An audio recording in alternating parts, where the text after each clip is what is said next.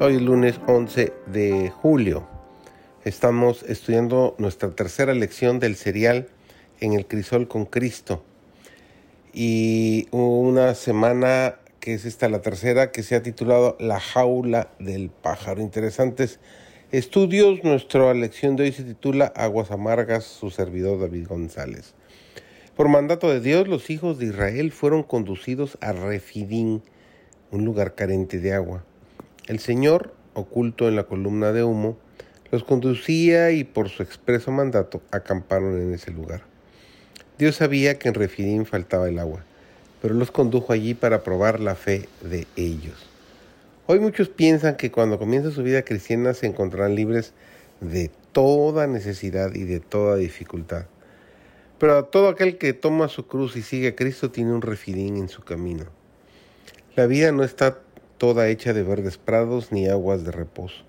El desaliento nos alcanza, llegan las privaciones, se producen incidentes que nos ponen en dificultad.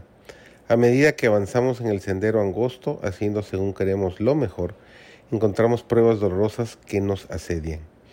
Acusados por la conciencia, razonamos que si hubiéramos caminado con Dios, nunca hubiésemos sufrido de este mundo.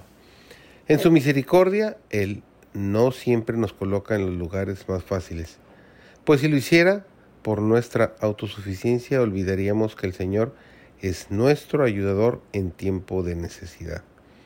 Él permite los desengaños y las pruebas para que percibamos nuestra impotencia y aprendamos a pedir ayuda al Señor, como un niño que cuando está hambriento y sediento se dirige a su Padre terrenal.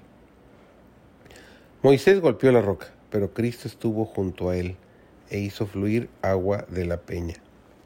El pueblo tentó al Señor en su sed y dijo, Si nos has traído hasta aquí, ¿por qué no nos das agua así como nos dio pan? Este sí puso de manifiesto su culpable incredulidad e indujo a Moisés a temer que Dios los castigara por causa de sus impías murmuraciones. Dios probó la fe de sus hijos, pero estos definitivamente no pudieron pasar la prueba. Murmuraron por el alimento, murmuraron por el agua, acusaron a Moisés. Por su incredulidad, el Señor permitió que sus enemigos los atacaran para manifestar a su pueblo de dónde procedía la fortaleza que ellos tenían He aquí que yo estaré delante de ti, allí sobre la peña en Horeb, y golpearás la peña, y saldrán de ella aguas, y beber el pueblo. Y Moisés hizo así en presencia de los ancianos de Israel. Ese relato lo puedes corroborar en el libro de Éxodo, el capítulo 17 y el versículo 6. El agua refrescante que brota en tierra seca y estéril hace florecer el desierto y fluye para dar vida a los que perecen. Es un emblema de la gracia divina que solo Cristo puede conceder.